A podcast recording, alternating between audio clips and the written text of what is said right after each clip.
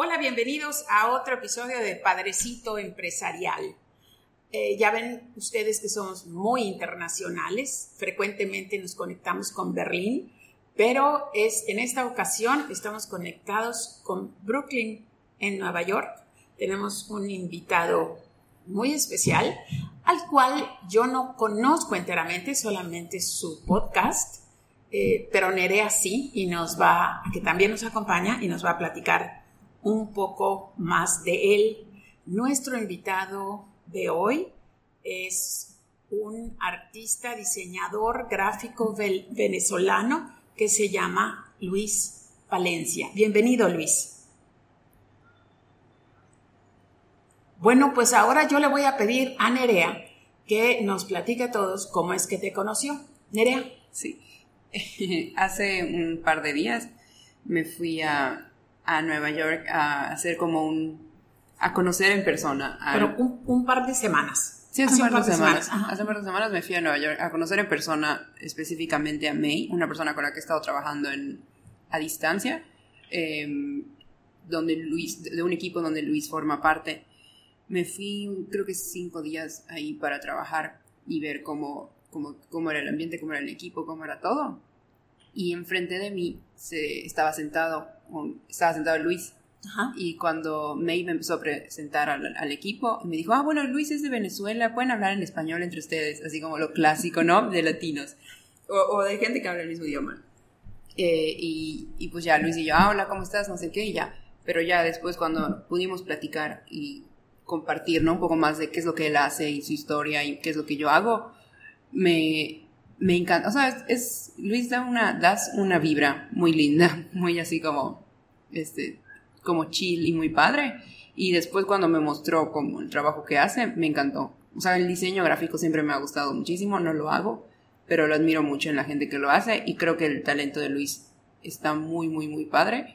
Ahorita, después en el link dejamos algunas, algunas informaciones. sí, para que lo puedan ver. Eh, y ya así nos conocimos. Me, cuando regresé a Mérida, cuando, él me había platicado que tenía un podcast. Y ya luego que me metí al podcast y vi como que, eran las cosas que hacía y regresé a Mérida, dije, guay, como no había pensado que, o sea, que igual está padrecito y estaría increíble que pueda platicar, eh, o sea, que nos pueda compartir más en, en este espacio. Y quiero decirte para tu crédito, Luis, que nada impresiona a Nerea. Así que eso picó. O sea, me debo sentir halagado. sí, picó mucho mi atención. Por favor, eh, preséntate, háblanos un poco de ti, quién eres, qué haces y en dónde trabajas, porque Nerea no, no ha explicado que, cuál es esta empresa para la que está comenzando a colaborar. Entonces, este es tu espacio, adelante. Bueno, eh, gracias por esa introducción. Ah, o sea, yo ya quiero escuchar lo que voy, yo voy a decir con esa introducción. Es como, wow, quiero escuchar quién es esta persona. Eh, pero sí, bueno, soy diseñador gráfico, soy de Venezuela. Eh, empecé a, trabajar como diseñador gráfico por ahí en el 2007 en mi ciudad. Soy de una ciudad que se llama Maracaibo, ah. la cual es como básicamente la segunda ciudad de Venezuela. Eh, luego la capital Caracas. Eh, y bueno, empiezo a trabajar en el 2007 como diseñador gráfico y pues empiezo a, trabajar en diferentes estudios y agencias, empiezo a ganar experiencia y también empecé a, trabajar mucho y a colaborar con artistas, con músicos, bandas eh, de, de, mi país y eso me permitió pues empezar a ganar digamos entre comillas cierto nombre eh, en la cultura de, mi país y luego se me da la oportunidad de vivir en, la capital, en Caracas, eh, por ahí en el 2010. Ahí me mudo, empiezo a trabajar también en otra agencia, en una agencia en ese momento que era una de las más importantes del país. Y bueno, luego por bueno cuestiones de, económicas y políticas. Que todos conocemos.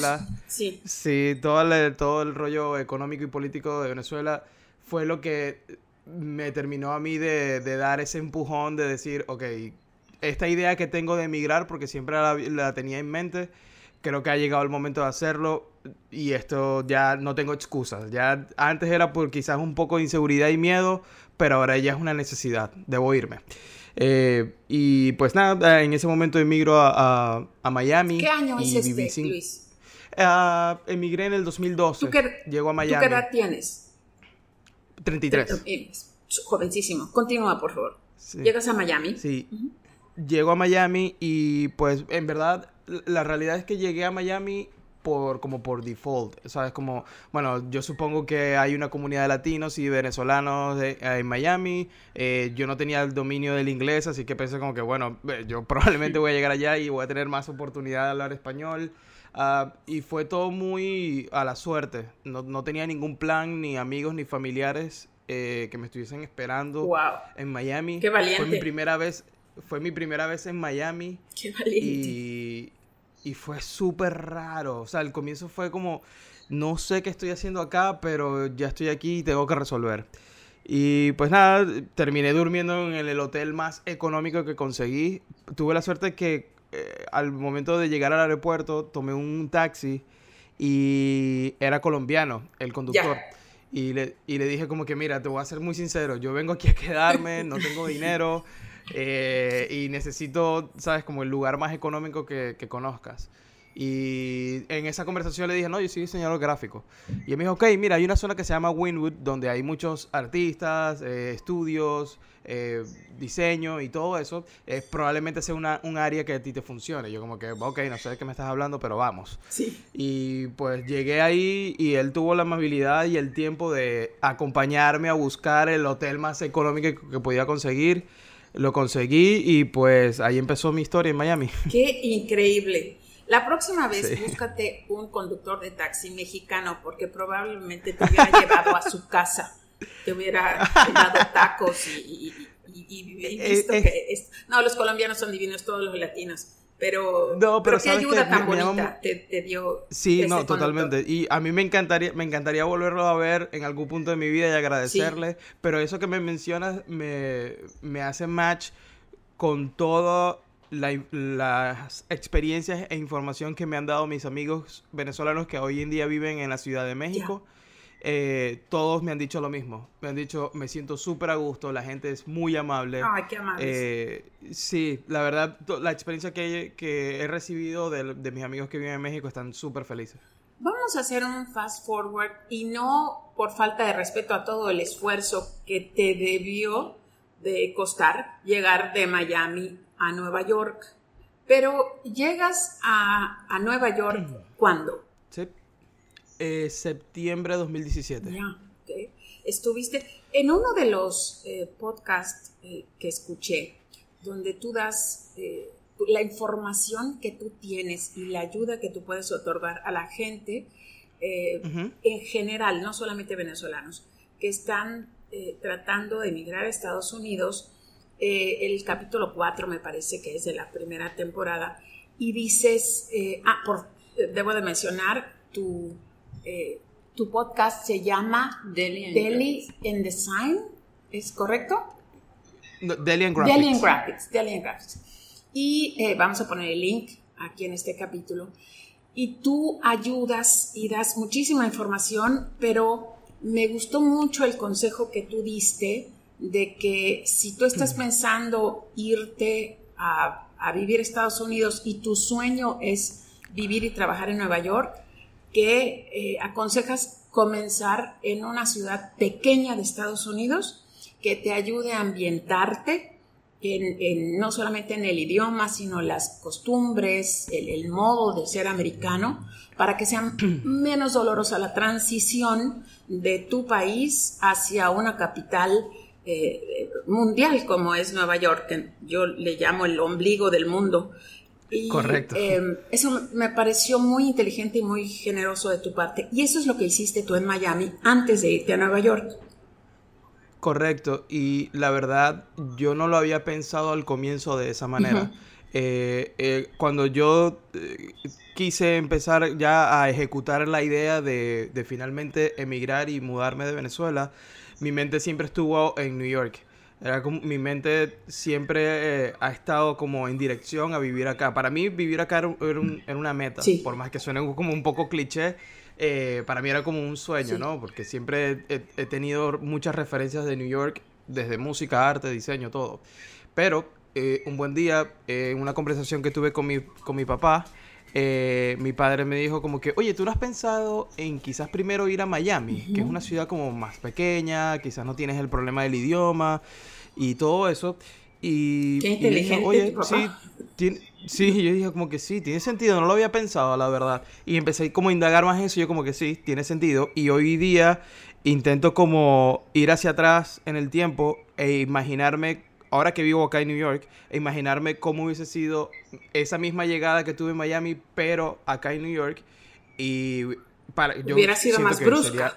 un, un súper brusca, hubiese sido, quizás no estaría acá, de hecho. Ya. Yo, yo a veces considero como muy probablemente no estaría acá, me hubiese mudado a otra ciudad estando de acá y me hubiese ido con esa, digamos, frustración quizás, Sí. eh, o ese sueño roto, o como lo queramos llamar. Eh, yo creo que es una, una buena forma de empezar, eh, llegar a un lugar quizás un poco más pequeño, que no te exija tanto también a nivel económico. eh, y quizás también ayude a que tu talento se resalte. No, definitivamente, que es un súper consejo, ese. Y otro consejo que das en ese capítulo, y también hablas un poco de esto en el, el episodio de preguntas y respuestas eh, con el que comienzas la temporada de tu podcast, acerca de cómo encontrar trabajo. Cuéntanos con tu experiencia, eh, y, y- ilumínanos y comunícanos algunos tips para encontrar trabajo como extranjero en Nueva York. ¿Cómo encontraste tu trabajo? Yo creo que hoy día, gracias a la tecnología que tenemos, Internet nos ha abierto una, un- unas posibilidades básicamente casi infinitas. Tenemos a nuestras manos eh, un mundo nuevo que podemos utilizar a nuestro favor. Eh, yo considero que encontrar trabajo en New York puede ser muy similar a cómo hacerlo en Ciudad de México, como hacerlo en Berlín, como hacerlo en Venezuela. Eh, yo siento que hoy día, como se mueve la, la tecnología, nos permite estar a un email o a un DM de distancia.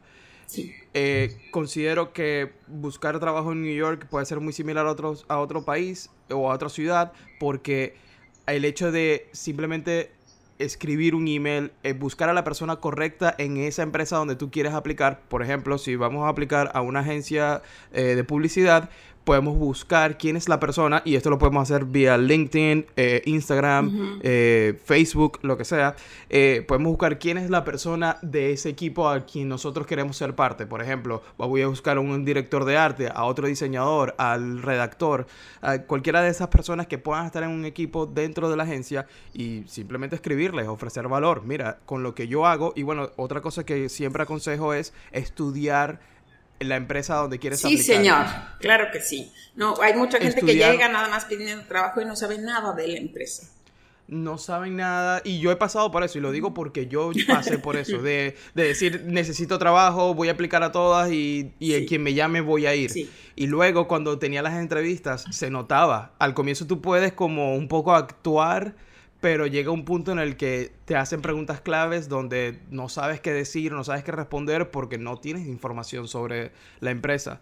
Entonces creo que es muy importante estudiar la empresa y que realmente sientas que tu trabajo y lo que la empresa hace pueden eh, hacer un buen equipo y ofrecer el valor. Es decir, con lo que yo hago y con lo que yo estoy viendo que ustedes hacen, yo puedo aportar y agregar valor en esta, en esta parte, de esta manera.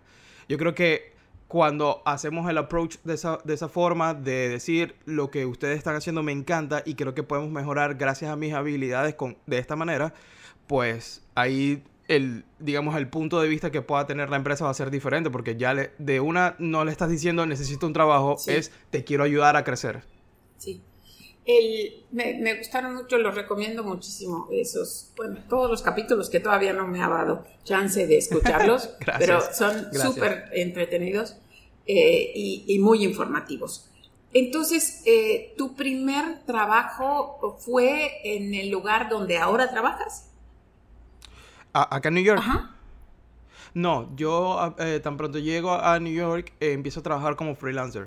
Empiezo a, a- a trabajar como freelancer, trabajé en, en varias agencias para proyectos específicos el primer año y pues eso me ayudó mucho. Estuve como Eh, en total fueron como unas cuatro o cinco agencias con, la quienes, con quienes tuve la oportunidad de trabajar en diferentes proyectos.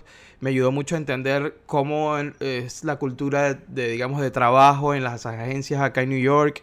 Eh, sí ves, porque bueno, la gente quizás un poco más distante, eh, las cosas se mueven mucho más rápido. Entonces, pues, me ayudó a entender eso.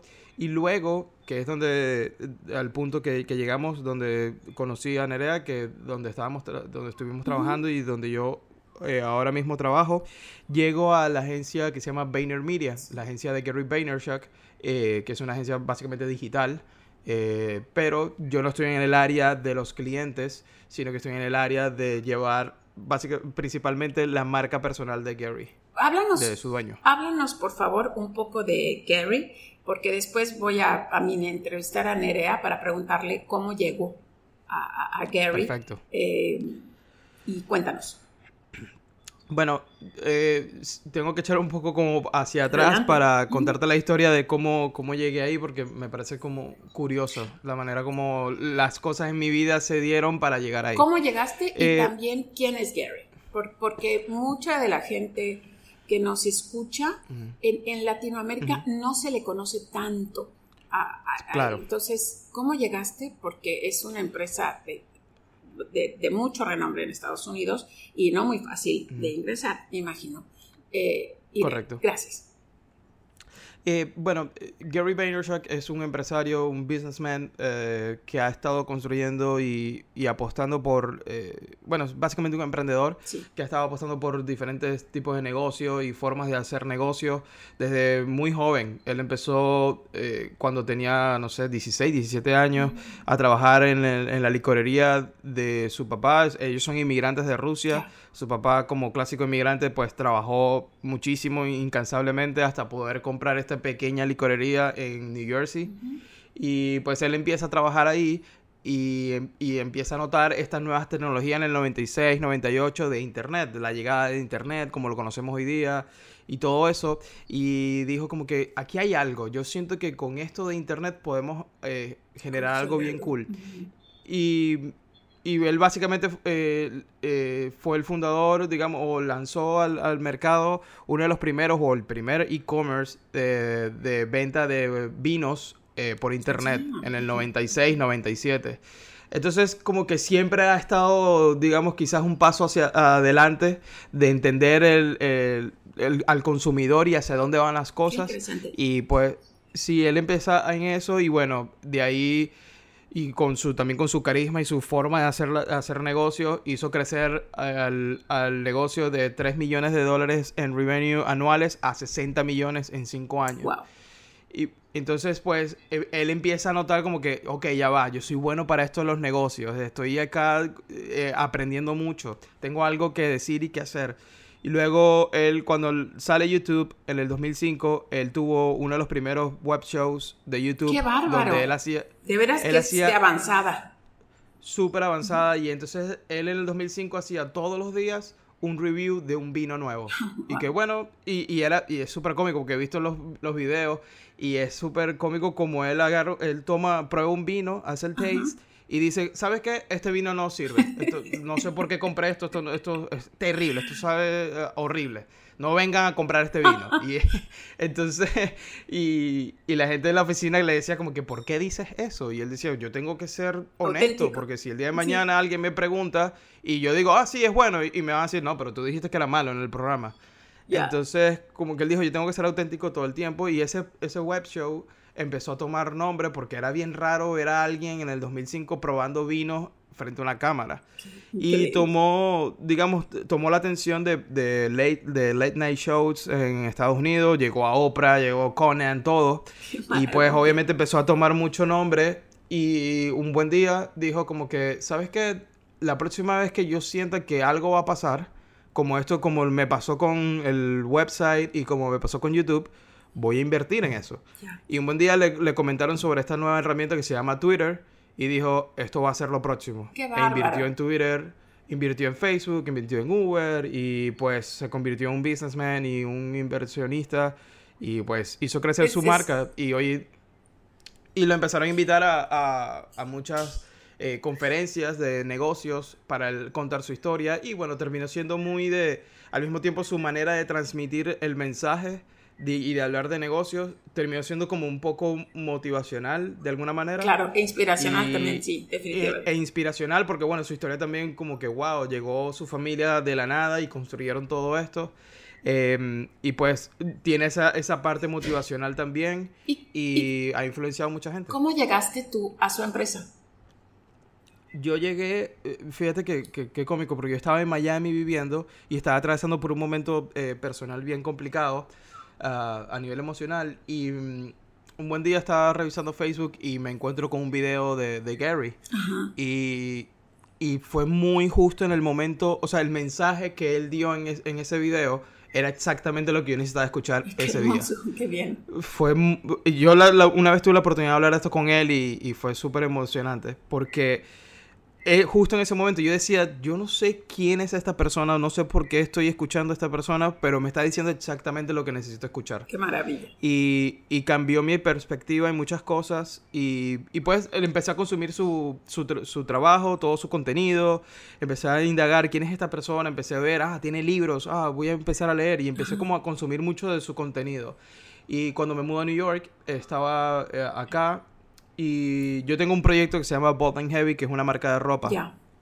Y un buen día, el, el- ese día él sacó un video en YouTube, lanza un video, y justo en ese momento dijo como que, hey, a todas las personas que puedan estar escuchando y viendo esto, si ustedes tienen una marca y quieren que yo los apoye, envíenme pasamontañas, beanies. No, no sé cómo le dicen en México. Gorritos. Eh, los gorritos. La- Los los de gorritos. invierno. ¿Gorrito de invierno? Ajá, lo- ¿Qué, qué, qué son Correcto. emoji o qué?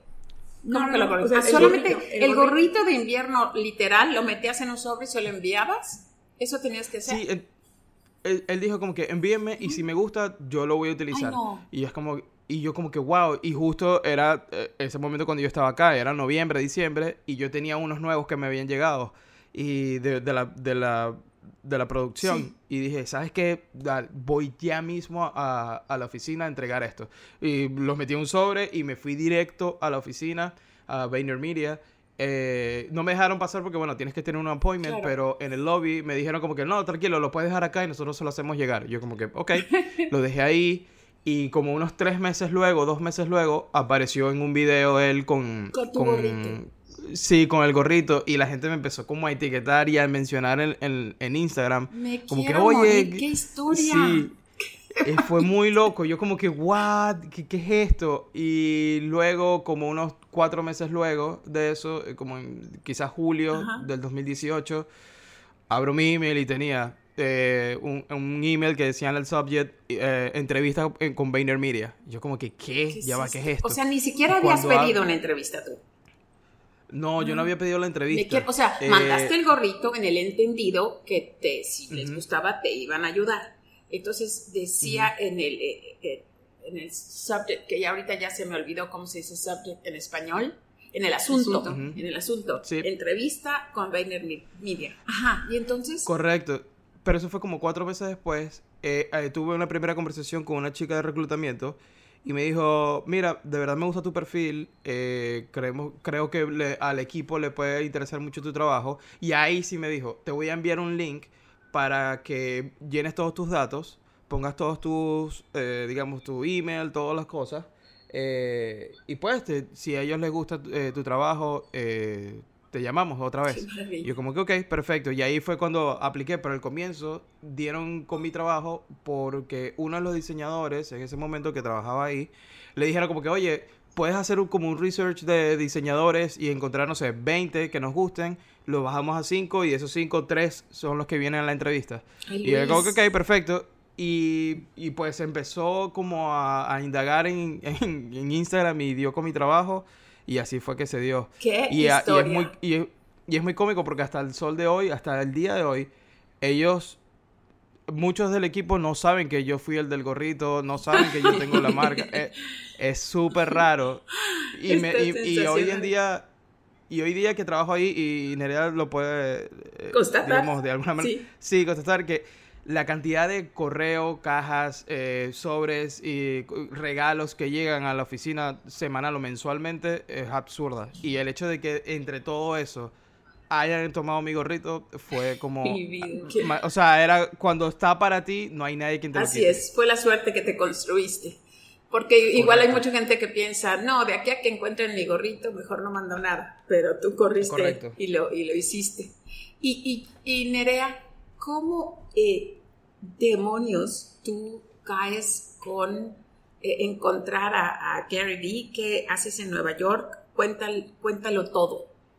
Pues em, cuando la primera vez creo que vi el contenido, y esto creo que a Luis, no me acuerdo si, se lo había, si te lo había contado Luis, pero a May sí se lo conté, fue parte de la entrevista, que cuando yo la primera vez que vi el perfil de Gary, creo que fue en Instagram, y vi un video, ¿no? En el que así, muy como es Gary en tu cara y diciéndoles cosas. Y empecé a ver como, o sea, me llamó la atención y empecé a ver más de su contenido. Y lo primero que pensé mientras veía el contenido es, esta persona es Maru.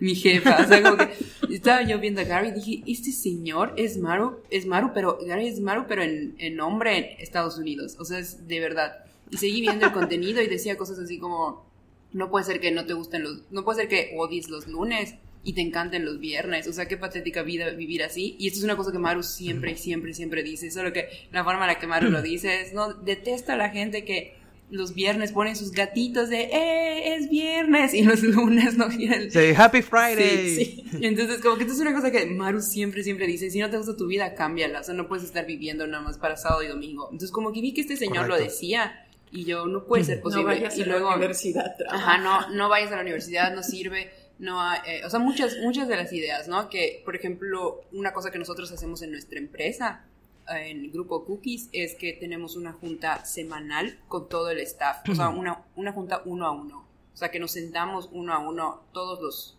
jefes de, por ejemplo, jefe de mercadotecnia, ¿no? Uno a uno con nuestro equipo. eh, para que yo escuche qué es lo que la persona quiere, qué necesita, o sea, su vida en- hoy va a ser muy diferente a la de un año, entonces todos los días tengo que estar revisando qué es lo que esta persona quiere para que pueda hacer su trabajo 100% bien y no estar viendo el trabajo que está haciendo, sino ver a la persona, porque si la persona está bien, va a poder hacer un trabajo increíble. Entonces, Correcto. esto que siempre hemos hecho aquí, vi que él también hace cosas, o sea, no sé qué tanto él lo haga seguido, pero sí he escuchado que dice que es importantísimo irte a desayunar con tu staff uno a uno y escuchar qué es lo que quiere esta persona y hacia dónde está yendo, ¿no? O sea, que porque todos queremos cosas diferentes. Hay gente que quiere un auto, hay gente que quiere una casa porque sus hijos, eh, o no sé, hay gente que necesita pagar la escuela de sus hijos o diferentes necesidades, ¿no? Y mientras tú vayas llenando esas necesidades, pues ellos van a hacer un trabajo increíble. Entonces, como que toda esta filosofía, que yo dije, no puede ser posible que hay una Maru en un señor en Nueva York. Este, entonces, como que me llamó la atención y lo empecé a seguir en Instagram. Y así fue como por un año que lo seguía. eh, así como me, me gustaba, ¿no? Estar leyendo y viendo los videos y demás. Y pues sí, creo que no, no sé para qué tantas personas, pero Nueva York sí es así como fue para ti un- una meta y un sueño. O sea, para mí es mi ciudad favorita, y mientras La mía igual. la de Maru igual, sí. Es increíble, Sí. es increíble. O sea, mientras más veces al año pueda ir, ese es así como el tipo de vida que quiero. Em, y bueno, el caso es de que dije, bueno, estas personas está padrísimo lo que están haciendo. De repente caí en, en la cuenta de Team Gary Vee, que me di cuenta que había un equipo entero alrededor de él. Y como... Sí. Sí, dime. Ah, No, te ah, escucho, ok. te escucho. Em, bueno, entonces vi, vi como a este equipo y como que es un feeling que como que los estás viendo y dan buena vibra a todos. Y dices, ah, está padre Sí. para seguir, ¿no? O sea, da risa, está entretenido y todo. Entonces, en un momento vi que sacaron una convocatoria de em, voluntarios internacionales porque querían llevar a Gaby a diferentes partes del mundo. O sea, como que para todo este awareness, toda esta, con, o sea, la gente que lo conoce en Estados Unidos, que pueda hacer de igual manera en diferentes partes del mundo. Entonces ya cuando vi que se hizo este plan internacional, dije, bueno, voy a aplicar, pero lo mismo, o sea, pensé como, seguro va a aplicar muchísima gente, pero no pierdo nada, o sea, de verdad lo quiero y como que siento que estoy en el mismo canal, o sea, como que es como el mismo ADN. Entonces, independientemente de la cantidad de gente que pueda aplicar o lo que sea, como que siento que es algo muy como lo que nosotros hacemos aquí, pero en otro país. Y ya apliqué, eh, toda entusiasmada, llené todas mis cosas, o un formulario así súper grande de, o sea, con diferentes preguntas, y, y- pero no nada más como cuál es tu nombre y cuál es tu, tu nacimiento, sino preguntas muy específicas de tu persona, ¿no? Em, ya lo llené y dije, bueno, a ver si me llaman. Y sí, como después de tres, cuatro semanas o más, me llegó un correo de May diciendo, hola, fuiste seleccionada entre, creo que Latinoamérica, o sea, no me acuerdo cuántos habían, pero era una cosa así de más, o sea, de como más de 300 personas de Latinoamérica, em, más los demás de, de las otras partes, ¿no? Y ya, fuiste seleccionada, vamos a hacer una entrevista entre los finalistas. Por favor, llena aquí el formulario de cuándo te podemos entrevistar. Y fue súper chistoso porque llené mi formulario de cuándo me podían entrevistar, pero las opciones disponibles iba a ser una videollamada y todas las opciones disponibles yo iba a estar en Nueva York paseando con mi mamá y mi hermano. Entonces, yo digo, que qué raro, ¿no? O sea, como que, ¿cómo puede ser? ¿Cuánto tiempo? O sea, creo que fue muchísima más de cuatro semanas que esperé. O sea, que llegó el correo, fue muchísimo más. O sea, no lo esperaba que ya me iban a contactar. Yo ya, ya lo había dado por muerto. Y bueno, y dije, qué, qué loco es todo el mundo, ¿no? O sea, que ya que voy a tener mi videollamada, va a ser justo cuando yo estoy en Nueva York. Y ya eh, hicimos la cita y lo que sea, y no contemplé el cambio de horario entre mi ciudad y Nueva York, que solo es una hora de diferencia, que Nueva York es una hora más tarde pero como que no me cayó el 20, pero lo bueno es que la tecnología te ayuda y hace el cambio automático. Entonces yo estaba en el metro de Nueva York cuando dije, ¡Ah! la llamada es ahorita, y me salí en la siguiente parada, salí corriendo del metro para poder tener internet. Dejaste solos a tu mamá y a tu hermano. Mi mamá y mi hermano en el metro, y digo, ¿qué, qué pasa? No sé qué, se quedaron ahí sentados y yo salí rápido a la superficie para tener internet y ya me entró la llamada de May y yo así toda emocionada, hola, estoy en Nueva York. Y le muestro así los taxis que están pasando y todo eso. Y me así como que, ¿qué haces aquí? Este, y ya, le dije, vine con mi mamá de vacaciones, así que, y me súper linda, así como, no, no te quiero interrumpir en tus vacaciones, si quieres reprogramamos la llamada. Y yo, no, no, no había estado esperando esta llamada, está súper... Y ya nos pusimos a platicar. Y entre las cosas que, que hablamos en la entrevista fue que yo le dije, o sea, 100% una de las razones por las que estoy o sea, en la que me llamó muchísimo la atención Gary fue porque siento que mi jefe es igual, no sé qué. O sea, le conté como que toda la historia y me, así toda emocionada, me dice, o sea, después de como que platicar un buen rato, me dice, bueno, eh, la verdad es que me encanta tu energía y creo que eres un buen fit para el equipo. O sea, ni siquiera me dijo así como, ah, bueno, luego lo vemos si entras o no. En el momento me dijo, me encanta tu energía porque yo estaba súper emocionada de estar en Nueva York. O sea, como que cuando estoy en Nueva York soy otra persona, ¿no? Así yo estoy así. Claro. Este, y me dice, me encanta tu energía eh, me encanta la experiencia que tienes, siento que vas a ser un buen fit. Y además, una de las cosas que, que va a estar súper padre es saber que hay una señora, o sea, me dice, there is a lady, que hay una, señora, o sea, que hay una señora en México haciendo esto. Entonces, ajá, está súper padre, that your boss, like your female boss is, no me acuerdo cómo me dijo, pero me dijo, your female boss es así como, como padre. No me, no me acuerdo cómo traducirlo en inglés. Y este, y me dice, entonces, ajá, segurísimo, ya estás. O sea, estás dentro del equipo, te voy a mandar un correo con todas las cosas que, para, para allá, para que sepas qué, qué necesitas hacer. Y yo, ah, está bien. Toda emocionada, ¿no? O sea, no fue así como nada más, ah, está bien, si no fue así, yo súper emocionada. Bueno, gracias. Y... Claro, claro. Y este... Y ya, o sea, así empezó. Empezamos con... Yo dije, bueno, ya está, voy a empezar a trabajar en ese proyecto y todo. Y ya cuando me llegó el correo fue que decía, bueno, ok, están todos en un mes de prueba. Porque éramos varios, o sea, éramos así como 10, más como 13, 14 personas haciendo un mes de prueba para ver quiénes iban a quedar. Y yo así como, wow, todavía queda un mes de prueba. Y ya haciendo todas mis, o sea, las tareas que me pedían y todo lo demás. Eh, hablando con May constantemente y ya cuando se acabó el mes de prueba todos volvimos a tener una videollamada para que nos den el feedback y nos digan si nos íbamos a quedar o no. Y ya May fue súper, súper, súper, súper linda en, el, en esa videollamada. Dicen, eres súper feliz de la forma en la que estás trabajando. Eh, eh, definitivamente, o sea, no es como a ver si te quedas o no, es de hecho te quiero dar como más responsabilidad y nada más quería checar contigo si puedes, o sea, si estás como de acuerdo con dar más tiempo del que o ya habíamos acordado, porque si confiamos en ti, queremos darte esta responsabilidad. Y yo toda súper emocionada. Fue muy lindo. Excelente. Hay un, hay un capítulo que solamente vi el nombre, eh, pero es otra de las cosas que nosotros promovemos, eh, Luis, eh, donde tú dices las bondades o las ventajas de trabajar gratis. Porque esto que está haciendo Nerea es, es ella no está recibiendo un sueldo de parte de la organización de Gary, ella trabaja para, para nuestro grupo pero ella lo entiende. ¿De qué hablas en ese, en, ese capítulo? Básicamente eh, eso que está haciendo Nerea. toda mi carrera empezó con un flyer que hice para la banda de unos amigos y fue gratis. todo partió de ahí. De hecho, hace poco tuve la oportunidad de, de contar esto eh, en una conversación que había en un tweet. Cuando yo hago ese flyer, eh, me dieron la oportunidad de empezar a trabajar con esta banda y otros, otras bandas. Y empiezo a trabajar con ellos de manera gratuita en el 2007. Eh, y aquí es donde, o sea, les quiero contar esta historia para, Adelante. para explicar mi, mi punto de vista de por qué considero es importante trabajar gratis. Hago este, esto, esta cantidad de flyers para estas bandas, eso de alguna manera me empieza a conectar con otras, eh, otras bandas y otros artistas y DJs de, de mi ciudad. Y pues así estuve, como eh, algunos eran pagos, otros eran gratis, pero siempre estuve a la disposición de hacer algo, de, apoyar y, y- y de aportar, sí. Entonces eso de alguna manera me empezó a ayudar hasta que en el 2010 llega eh, uno de estos flyers, o sea, me contactan una gente en, en Caracas para hacer también unos flyers y unas cosas para un evento. Ese evento se da y una, una persona que hoy en día es mi amiga, eh, que trabajaba en esta agencia la- en la que me mudo a- cuando me mudé a Caracas, que empiezo a trabajar ahí, Sí. vio mi trabajo gracias a ese flyer y me dice, que de hecho fue gratis, y me dice, oye, estamos buscando diseñador, me encanta tu trabajo, ¿quieres venir a Caracas?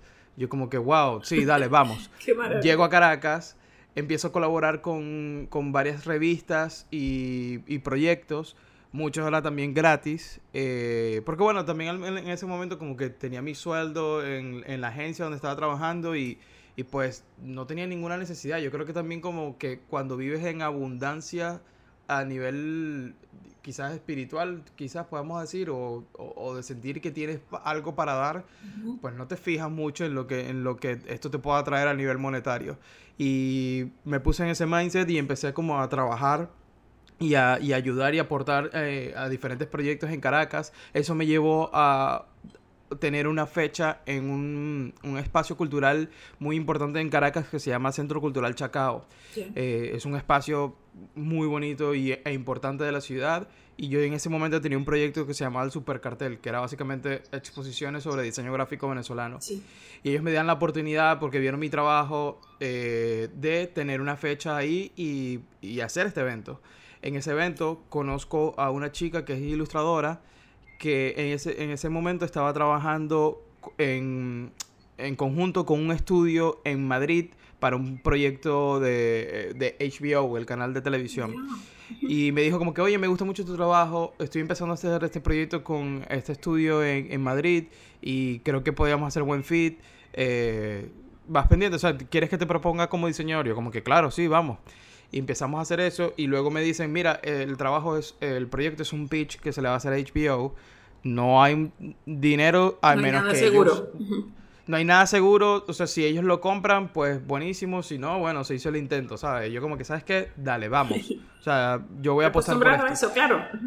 Sí, yo dije, vamos a hacerlo, vamos a intentarlo. Y fue un trabajo súper arduo y con muchas cosas eh, que se hicieron eh, en poco tiempo, pero bueno, se logró, se presentó y al cliente le encantó. ¡Ay, qué Y, pues, maravilla! luego, luego que lo aprueban, sí, fue increíble. Luego que lo aprueban, pues empezamos ya el proceso de desarrollarlo eh, para que quedara el producto final. Eh, se hizo y ahí yo estaba, y ahí es cuando yo me mudo a, a Miami. Y eso fue ya a finales de 2012 quizás, que lo terminé. eh, entre mi estadía en Venezuela y, y mi principio de Miami, se entregó el proyecto y eso vio luz quizás como a mitad de 2013, más o menos, finales de 2013. Y es como que, ok, bueno, ya salió el producto finalmente y ya en mi mente era como que, ok, se cerró esto, ya no tengo más nada que, que ver con este proyecto. Y luego, eh, yo en ese momento tenía una visa de talento que se llama visa O1. Ujú. Y luego la, la abogada me dice, yo tenía que renovar la visa porque esa visa primero te la dan por tres años. Ya. Y yo tenía que renovar y me dijo como que, oye, eh, ¿sabes que tú puedes aplicar a, a la residencia si tienes este, esto, si cumples con estos requisitos? Y, sí uno de los requisitos... Sí, eh, perdón. No, no cumplía, no, en ese momento no los cumplía, pero me dijo, y uno de los requisitos que yo veía como súper lejano era un, un premio internacional. Oh, wow. Yo como que, ¿de dónde voy a sacar yo un premio internacional? Y como unos dos, tres meses luego de esa conversación con el abogado, recibo un email del estudio en Madrid diciéndome, oye, ganamos un premio eh, de acá de No publicidad en España creer. gracias a este, a este proyecto. Y yo como que, no, no puede ser. Y para mí, yo empecé como a, a echar para atrás todo en mi mente y fue como, oh wow, todo empezó por un flyer que hice gratis. Que hice gratis. Que me llevó, que me llevó a, una cosa, a otra cosa, a otra cosa y me dio el, el, premio. Si esta historia no inspira a la gente, ya no sé qué les va a inspirar. Pero eh, es, es, poner la, energía correcta donde es. Digo, no es que uno no necesite dinero para vivir y para pagar la renta y la comida y la ropa y la gasolina del auto, pero también hay mucho tiempo y hay mucha disposición de poder contribuir y no necesariamente recibir pago por eso, estar dando valor, estar dando valor. Eh, el, karma te lo regresa, pero centuplicada. Yo, eh, Sin duda. Eh, ¿Perdón? No, ahora me, me, comentaba Nerea cuando estuve en Nueva York, que la gente te preguntaba, este, ¿por qué estás aquí? ¿Estabas de vacaciones y viniste? ¿O, qué, haces? En la oficina de sí, o sea, una, una persona del equipo de Team Gary me dijo, a ver, no entiendo, ¿estás de vacaciones, pero veniste a trabajar? y yo sí, y, cuando le dije sí, porque me encanta, o sea, primero estoy haciendo esto que estar en la playa o lo que sea. Y, me, y, pues, por supuesto que lo entendió porque está en ese mismo tren. Y me dice, nunca pierdas eso, siempre, siempre es eso, o sea, es, importante. Totalmente. O sea, ella toma sus días, pagó su boleto, pagó su estancia y, y se fue, ¿no? Y hay mucha gente que estaría pensando, eh, bueno, en nuestra comunidad estaría pensando, pero ¿cuánto me van a pagar? Y yo voy a tener que pagar mi boleto. ¿A cuenta de qué? ¿Y qué me van a dar? Claro, o sea, no sé claro. si tú encuentres eso, pero esto es algo con lo que nosotros estamos luchando. Contribuye, da, aporta y las cosas van a, van a regresar a ti. Eh, Sin duda alguna. Yo creo, yo creo que la realidad es neutra y cada quien la construye con lo que proyecta, cada quien recibe lo que proyecta. Para mí, estar caminando en la calle y de pronto conseguirme, por ejemplo, un árbol en el medio de la calle, eso puede ser uno, eh, depende, tienes dos formas de verlo. Tienes uno, esto es un estorbo, o dos, es un bonito árbol, es una forma de generar oxígeno, es una bonita sombra, lo que sea tienes dos formas de verlo, o lo ves desde la abundancia o lo ves desde la carencia. Y yo creo que cuando empiezas ese ejemplo que tú acabas de decir de por qué yo tengo que pagar mi pasaje y por qué no me van a pagar, estás viendo toda la carencia. Así es. No estás viendo, no estás viendo la abundancia de lo otro que puedes ganar. La gente, y esto pasa mucho en el diseño, yo cada vez que hablo de hablar, de trabajar gratis, siempre genera como un tipo de, entre comillas, controversia porque muchos diseñadores piensan que eso no es darle valor a tu trabajo, cuando el trabajo tiene, el valor del trabajo va mucho más allá del dinero. Es lo que yo puedo cambiar, lo que yo puedo aportar, lo que yo puedo mejorar eh, y solucionar un problema a nivel gráfico. Pero la gente solamente se enfoca en el dinero, que sí es importante, pero hay que verlo más bien como una herramienta de trabajo, como una forma de, generar ciertas cosas en tu vida, pero no todo gira en torno a eso. Y también la gente se le olvida que lo, que tú puedes recibir a cambio, eh, si no es dinero, hay cosas que también son muy importantes, que son las amistades, las conexiones, las relaciones de trabajo y futuras eh, y futuros proyectos que se pueden dar. Cuando lo ves todo a corto plazo, estás dejando de, ver la abundancia que también podemos obtener a largo plazo en, no sé, 10, 5 años partiendo de acá. Hay muchas cosas que yo he hecho que, eh, o he empezado amistades gracias a, volviendo al ejemplo, a un flyer gratis que siguen siendo mis amigos hoy en día, eh, luego de 12, 14, 15 años después de ese primer flyer. Ahora, ahora entiendo por qué Nerea insistía tanto en que te entrevistemos aquí en Padrecito. Eh, eh, pero yo le decía, pero Nerea, ¿pero quién es? ¿Pero por qué te...? Es que no, es que es fantástico, es que es fantástico. Y, me encanta. Y me, me mostró un, un post que, que tú diseñaste que está sensacional. ¿No los puedes compartir, Nerea? ¿Qué es lo que...? Bueno, está en Instagram y el quien te siga y que ahora te van a seguir muchos... Eh, yucatecos y mexicanos que nos escuchan y también nos escuchan fuera del país, eh, eh, decía el post siguiente. Uno, que, hiciste como en tipo Windows 90, que decía eh, la frase acerca de siempre elígete a ti de primero, no al dinero, porque tú hiciste el dinero, entonces siempre elígete a ti. Una cosa en, inglés estaba, ahorita no, no me acuerdo exactamente cómo traducido, pero si nos lo puedes recordar. ¿Tú nos puedes recordar cómo estaba el post? Sí, básicamente, parafraseando un poco, la frase es... Eh, Lo puedes decir en inglés y, si después en ah, español. Sí, como every dollar you have made came from you. So don't get excited about money, get excited about you. Está divino. Y básicamente, básicamente en español es, parafraseando un poco, es todo el dinero que has producido en tu vida vino de ti. Entonces, que tu emoción y, el- y lo que te motive no sea el dinero, que, que te motive seas tú mismo. Qué porque tú eres la fuente de ese dinero.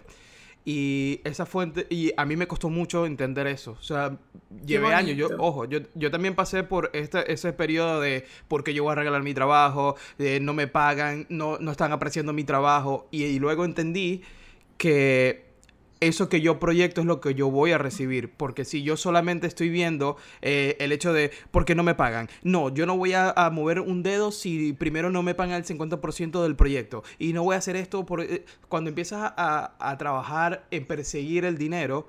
Solo te vas a encontrar a clientes que están buscando ahorrar su dinero. Es verdad. Y no, y no te, y no te están contratando a ti por tu talento. Te están contratando es porque vas a ser más económico para él Así y le vas a hacer, hacer crecer su, su, su, Su revenue, su- y su- y- sí, su, Su rentabilidad. su proyecto y su- eh, eh, exacto, su rentabilidad. Que ok, estamos claros que en general pues hay un, hay un juego también de negocios. Cada quien de cierta manera busca también eh, beneficiarse o, o lo justo para ambos, ¿no? No estoy diciendo que salgas a la calle a regalar tu trabajo todos los días a la primera persona que se atraviese, ¿no? También hay que eh, tener un poco de, de- de criterio en dónde vamos a poner nuestra energía. Pero eh, creo que me he dado cuenta que a medida que empiezas a perseguir el dinero y empiezas a, a- a ponerle excusas o trabas al hecho de colaborar y trabajar, solo te vas a encontrar a personas que quieren de ti es lo más económico posible. Y ya, no, no están pendientes de tu trabajo, ni de cuánto tiempo te tardes. Así es, nada de así eso. es. Porque no quieres que te escojan porque eres el más barato o da más facilidades de pago o es el que es más débil a la hora de cobrar. Quieres que te Correcto. contraten por, por el valor que tú das. Eh, Y, y, Sí. y, y en ese momento, cuando empiezas, eh, cuando empiezas a tener ese cambio de mindset de no buscar, eh, de, no tanto perseguir el dinero, sino más bien de cómo, cómo yo puedo ayudar y que también de esta manera yo pueda generar un proyecto que me, que me satisfaga, que me llene, que, que, que, que me emocione hacer. Eh, también empiezas a detectar cuando un cliente no es para ti, porque entonces al mismo tiempo claro. caemos, en el, eh, caemos en el flip, que es que no todos los clientes pagos nos conviene. Yo también he estado en proyectos donde ha sido un, un presupuesto increíble que de hecho yo he, he dicho como que wow, ya va, yo nunca pensé ver este número en, en- en una propuesta. Pero- Para- pero cuando empiezo a trabajar en el proyecto fue un dolor de cabeza. A mitad del proyecto estaba como que, ¿sabes que No me interesa la cantidad de dinero, yo simplemente quiero dejar esto morir, no me llamen más. Eh, eh, ah, ¿Sabes? Como empiezas a, a tratar Claro, con claro, gente sí. con mala energía o desorganizada. Y es como, yo no sé qué tanto entonces vale mi trabajo, o sea, qué tanto vale es- toda esta cantidad de dinero por el estrés y mal momento que estoy viviendo. así es. Entonces, hay que también tener en cuenta que no todos los trabajos eh, y todos los proyectos con buena paga nos conviene. como Entonces, dice que- un dicho viejo, no todo lo que brilla. es No todo lo que oro. brilla es oro. Correcto.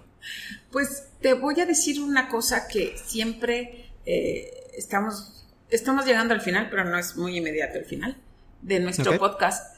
Y yo siempre le pregunto a los emprendedores que cuál es el consejo que pueden dar a la, a la gente. Pero tú estás lleno de consejos y yo lo que quiero aconsejar es que escuchen tu podcast. Y Gracias. eh, pero lo que a mí me, me da mucha curiosidad, estás súper joven, eh, quiero, quiero meterme un poco con tu Sí. vida. Tu familia sigue en Venezuela, eh, e- eres soltero, quisieras regresar a Venezuela, quisieras quedarte en Estados Unidos, eh, cómo ves las cosas de tu país, todo eso, háblame un poco de esto. Eh, mi familia sigue viviendo en Venezuela. Afortunadamente ellos ahora mismo están eh, de vacaciones en casa de mi hermana en Miami. Ya. Eh, Es, es que- fácil, si que- tienes el dinero, es fácil salir. No hay Sí. esas restricciones de que no puedes Sí. salir y no te damos. Ya. Exacto. To- ah, por ahora no están estas restricciones. Sí, han, sí ha empezado a restringir la cantidad de vuelos y aerolíneas que funcionan en, en el país. Entonces, pues cada vez empiezan como poco a poco, digamos, como decimos nosotros, a apretar la tuerca, ¿no? Empiezan como a, a- a cada vez a, a asfixiar un poco más. eh, pero por ahora, si tienes eh, las posibilidades económicas, pues puedes salir. Ya. Eh, eh, mi familia ahorita está, mi padre y mi madre siguen viendo, eh, viviendo en Venezuela, ahorita están en Miami. Eh, la verdad, yo llegué a, a, a Estados Unidos hace siete años, no he regresado a Venezuela desde entonces y me siento muy cómodo en New York. Eh, en- entendí que Miami no era la ciudad para mí o fue una ciudad trampolín. Eh, porque estando acá me siento mucho más cómodo, me siento que soy yo. Sí. Eh, siento que es una ciudad donde me veo eh, al menos unos 10 años más, mínimo, porque me gusta, me, me- me encanta la ciudad y las experiencias y lo que sé que puede pasar en mi carrera si sigo insistiendo acá. Eh, entonces, pues me veo viviendo acá y, y pues sí, eh, ahorita estoy soltero, para lo, lo que me preguntaste. Ya. Eh, uno de los momentos, de hecho, uno de los momentos complicados que, que- por los que pasé, que ahí fue cuando descubrí a Gary y todo eso, fue cuando estaba atravesando mi divorcio. Ah, ya. Em, Tan jovencito. y- Qué bárbaro. Sí, sí, y eh, pues las cosas no se dieron como uno, como, pues, no, como uno planifica, pero bueno, pasé por, atravesé por toda esa parte emocional y más otras cosas que estaban ocurriendo en mi vida y fue un momento bien difícil y, y cuando llegué a New York fue como dejar todo atrás, ¿no? Fue Sí. como finalmente dejar todo atrás y empezar de cero y, Un nuevo y comienzo. que- sí, un nuevo comienzo y para mí New York creo que llegué en el momento justo y correcto. eh, y aquí volvemos al punto de qué hubiese pasado si yo me hubiese venido antes. Porque llegué en el mejor momento a nivel le- al- al legal en cuanto a mi a, a mi estatus eh, migratorio. eh, resolví todos mis problemas y todo el, el- Problemas no, toda la situación que tuve co- con, con mi ex esposa.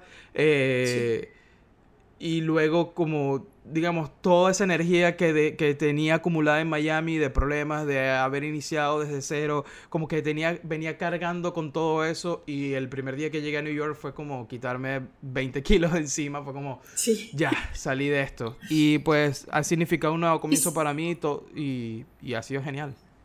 Y sin embargo, eh, se te escucha como una persona eh, optimista, positiva, eh, que puede ver el, el- el otro lado de las cosas. ¿De dónde crees que nace esa, esa energía buena vibra? De mi divorcio. Ah, sin duda alguna. Porque no por nada malo de, de mi relación, sino que eh, fue el momento en donde más Te descubriste.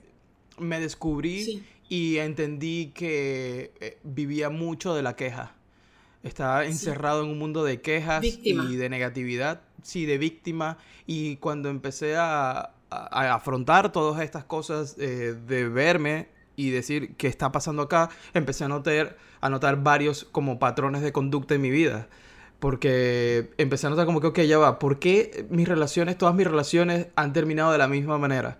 Y empecé a ver, ah, ya va, el común denominador soy yo. sí. Entonces, entonces, ¿qué está pasando en mi vida? Y eh, ahí fue cuando me quité los prejuicios y fui a terapia y eso cambió mi vida por completo. Ay, Luis, no, es que te quiero decir algo. Eh, Ajá. Mi vida igual está dividida. Yo no me divorcié, pero estuve a punto. Pero, pero eh, esa caída, ese tocar fondo, igual eh, me hicieron virar el reflector a mí, el espejo enfrente de mí. Sí. Pues yo cómo Sí. estoy contaminando toda esta eh, eh, experiencia Correcto. de vida, la experiencia de las relaciones. Ok, esto Mm. pasó porque él hizo esto, pero ¿y yo cómo, cómo contribuí? Y eso Correcto. de a partir de ese momento, que fue hace 20 años, tengo 60, o sea, que fue a los Ok. 40 y cachito. eh, a ti te tocó más temprano, dichoso. Sí. Eh, fue que descubrí eh, la, la fuerza interior. Eh, de verdad, eh, yo le decía a la directora de la escuela de, de mis hijas, yo lo que quiero para mis hijas son friegas tempranas. Mientras más duro te golpees, más joven, eh, ya la, la adversidad te da risa cuando tienes 40, 50 años. Totalmente. Y en la vida adulta es donde vas a pasar la mayor parte del tiempo de tu vida.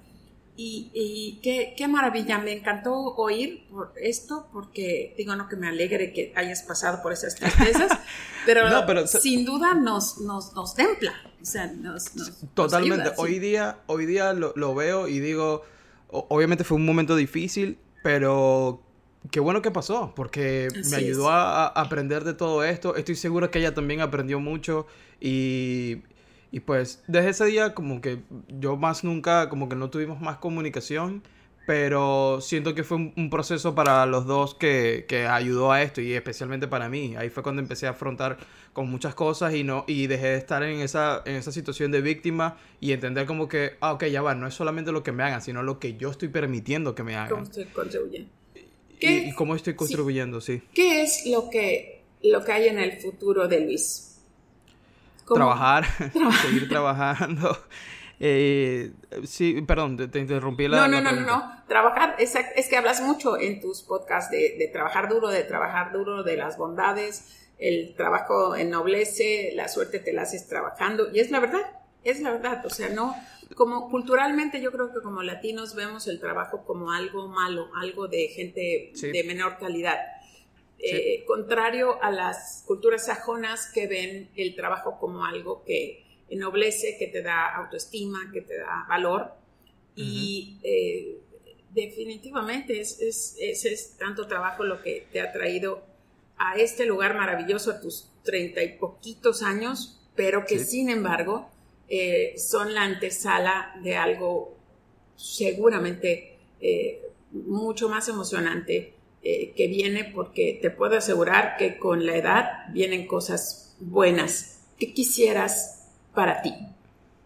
Yo estoy ansioso de llegar a los 40 porque sé que va a ser mi época más productiva y es donde voy a, como a, recoger los frutos de todo esto que estoy empezando a hacer desde los 30. Eh, pues sí, me encanta. Eh, la gran diferencia que, yo siento que, me, que juega a mi favor es que el diseño gráfico es mi trabajo y mi hobby. Eh, para mí, como decía Nerea, para mí sentarme a diseñar o sentarme a hacer este podcast o lo que sea que, tenga relación con el diseño es tan entretenido como alguien ir a la playa o como alguien ir a, la montaña, lo que sea. A mí me, divierte, es algo que, que, no puedo detener y creo que eso juega a mi favor porque yo no tengo ningún problema de quedarme un sábado en la noche trabajando. Eh, es, y, no tengo por qué justificarlo. me gusta, me, encanta, no, no, lo puedo detener, es algo que me llena. Entonces, pues, eso de alguna manera me ha ayudado a, a, seguir y lo que veo es, primero me gustaría mucho seguir con mi podcast y que eso se convierta el día de mañana en una plataforma que no sea solamente yo eh, hablando en cada episodio, sino también tener a, a otras eh, personas que, que, sean parte de esta plataforma, construir una plataforma básicamente eh, y que ayude a los demás porque cuando yo empecé en el 2003 la universidad, por más de que tenía eh, al alcance internet o cualquier cosa, la tecnología y la información no, no estaba al mismo, digamos, al mismo, digamos, ¿cómo, le decimos? A la misma envergadura o lo que se puede hacer al mismo nivel, sí. Al mismo nivel de hoy y siento que la universidad sí te da, eh, te da ciertas cosas, te, te, ayuda a estar rodeado de personas y crear un networking, te ayuda a a lo mejor pues generar en ti el sentido de responsabilidad y todas esas cosas, pero yo creo que no se compara. construir no se compara con el hecho de simplemente entrar a YouTube, ver un tutorial y, y empezar a, a, producir. Y entonces me gustaría ser parte de ese, aportar ese granito de arena a las personas que quizás no tienen los recursos para entrar a una escuela y decirle, hey, no te preocupes, yo te puedo enseñar acá, solo ve este video, no te estoy cobrando nada, necesito que simplemente veas este video y aprendas. Yo creo, que, em, yo creo que ya lo estás haciendo, yo creo que ya lo estás logrando eh, la cantidad de información que tú provees, yo solamente pude oír tres capítulos, es tremenda. Eh, tu energía eh, es, es, tremenda y creo que sin lugar a dudas vas a tener esa plataforma súper grande y, ayudadora. Nerea, te quiero agradecer muchísimo el que me hayas presentado a este joven maravilloso, el cual espero conocer en persona próximamente. Estás invitado a venir a visitarnos aquí Gracias. a Mérida. Nos, nos despedimos por ahora por, por, el tiempo, eh, pero eh, ansiosa de que volvamos a, a, platicar otra vez, Luis. Con gusto, claro que sí. Muchas gracias. Gracias y saludos a Brooklyn. Gracias, Nerea. gracias, Luis. Hasta luego. Chao.